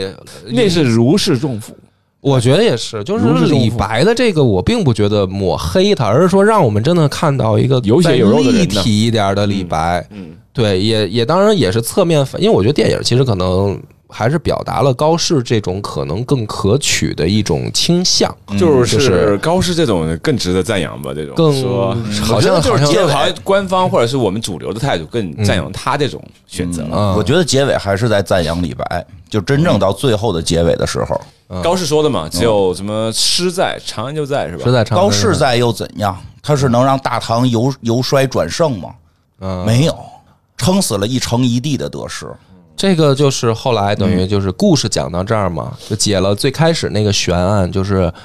电影告诉我们高适是救了李白的，嗯，对吧？历史历史里面没是搭理有他没嗯没说搭理他，历史里面没搭其理他。实那个是别说高适了，即使是郭子仪，其那些人也能救不了吧，也没那郭本事子仪吧？救的，不，我觉得这个根本的原因就在于说李亨还是网开一面了，就是对，关键是李亨往看一我觉眼，得就关是键谁对都救不了他，对那就只能就是皇上救了。对，其实嗯就是只有皇上这么说，因为就是就是我去李白故居旅游过嘛，就是当地的流传，就是确实是李白之前救过郭子仪，在郭子仪还没有成名之前，所以郭子仪为了报这个恩，但确实当时郭子仪已经有非常大的权力了，确实他想救，可能皇上都没话说，哦他儿子能抽皇帝女儿大嘴 巴，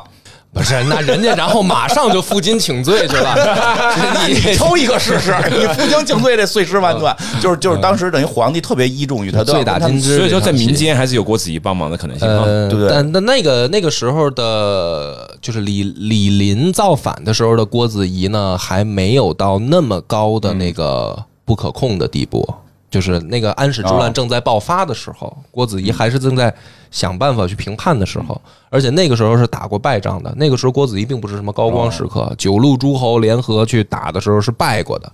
所以这个，嗯，讲回来，我还是觉得就是，其实就是李亨放了李白一马，网开一面，就杀你就杀你了，又不是他妈宋朝，对吧？唐朝杀你就杀你了，有什么了不起的？但是还是流放。而且它里面还有一个细节嘛，就是李白真正流放地叫夜郎嘛。嗯，其实这个夜郎现在我们找不到具体在哪儿了不。知道在哪儿。就是这个只是出现在历史书上的一个古国名儿，而且就是说那个春秋战国时期的那个夜郎国，夜郎自大那个成语是这么来的。但是说今天的夜郎在哪儿，我们也不太知道。我还挺想知道他怎么处理这段的。但是他呢很有意思，他这个细节上说，程元振就说李白最近写了一首诗《早发白帝城》，他后面那句词儿我就觉得特别有意思，就是这个制作组 细节出出这个功底啊。他说看来是还没到夜郎就遇到了射书。哦，就这样的，我就不用告诉你夜郎国在哪儿了， 就是等于就到白帝，但是他其实也表达了说夜郎一定在白帝城西南，对吧？就更远的地方，呃，那最后等于是就是放他自由了，是吗？日放他自由了。那我想八卦一下，因为电影里讲的是，呃，李白那个老婆从那高适那离开的时候，李白特别的恋恋不舍，说老婆等我回来怎么怎么样。嗯那最后他有没有回到庐山去跟他老婆过完一生？没有那么详细的记载了，就是就后来他发早发白帝城没过多久他就死了，好像是去了他一亲戚家，就对死他了去了应该是一亲年之后。那李白就最后时刻创造的创作的诗是就是早发白帝城，就是早发为什么？对哦，那是他绝就是接近于绝笔了。 这个好像是小学课本里的，当时给人一种误解，感觉是人生的高光时刻写的。 啊，好像是年轻的时候刚出四川意写的气是吧，风发时候其写实的。这也是李白厉害的诗厉害的地方，没有随着年龄的增长太多的去磨灭他的锐气。即使说已经知道人生没有什么这个新的追求了，他在诗词里边依然有他的年轻的那种青春的劲儿少年气。少年气依然在。归来依依旧是少年， 电影里面那个还是那个挺飘逸的少年气，还是表现出来了。其实后来的处理，其实这个电影的高光还是给了高适，给了高适嗯而不是李白。我当时我看完电影，我说我说，那你前面将进酒拍的这么飞哦哈，从动画角度来讲，他们上天了，骑的那个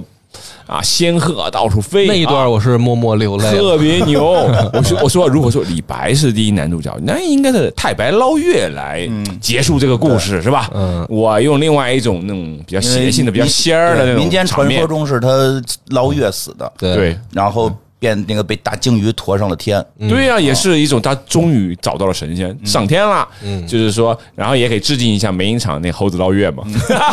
然后他这应该是现实题材，没没选择这个传说。 没有用用这个，对，他最后比较用的克制嗯是用的是高适的这个角度来结束故事。但是这段呢也是艺术加工，也拍得不错真真实里面高适没那么能 打，没那么能打， 没那么能打，最后被免官哎了。他用的那个就是计策他是做有吗啊，有那个计策吗没有也计没有没有瞎编的那个计那是嗯策编的，对，就是他是做到过呃所谓唐朝诗人能达到的最高的官职，就是节度使啊。但是他可不是终在节度使的位嗯子上，他是然啊后后被来贬了作战不利又被贬下去了。没那么厉害哈就。没那么厉害。但是我觉得艺术嘛，就是要加工一下它这个，给我们留下一个非常好他。最后使了一计，嗯是说就是骗了所谓吐蕃，这一计等于是李白教给他的。哎，是相扑里面领悟到的，是真真假假的嘛，作假。我觉得最后其实他就是用让让大家觉得高适特别伟大，嗯，把这个情绪催起来之后，催起来之后其实是高适告诉大家，李白比他伟大。对，啊，但对是这个角度也不错。哦对，就是说白了，因为他解释的是我们刚才中途我问你的那个问题嗯嘛，就是说为什么每一次高适都跟他不欢而散，但却一直那么把李白当朋友，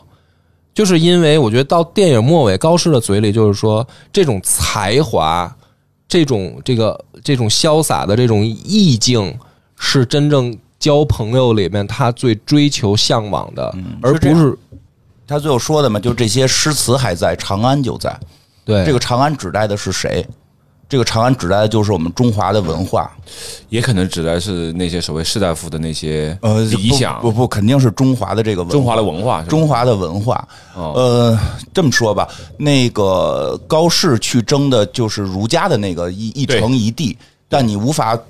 让一个衰败的王朝重新的这个焕发他的青春，嗯但是李白的这些诗歌，你看是一生不靠谱感觉，嗯不靠谱但他的诗歌成为了之后这个中华文化的魂。嗯之后我们甚至去争的一城一地，或者去去在这个世界上去展现的我们的一切，都是为了让世界上更多的人知道有李白的诗。嗯，其实我去那个李白的那个故故居啊居旅游感触特别深，因为他那个故居，除了他的那个故居，他那个故居是清朝的时候的，是清朝的时候说这是李白故居， 这也有争议，呃，有争议不是知道有吧？没有争议，但我只能保证清朝时候是就是乾隆说那个是，就是再往前是不是这个是房是子？在不知道四川的哪里啊在四川，从绵阳出发，好像一个多小时能到吧？具哦体地儿我忘了。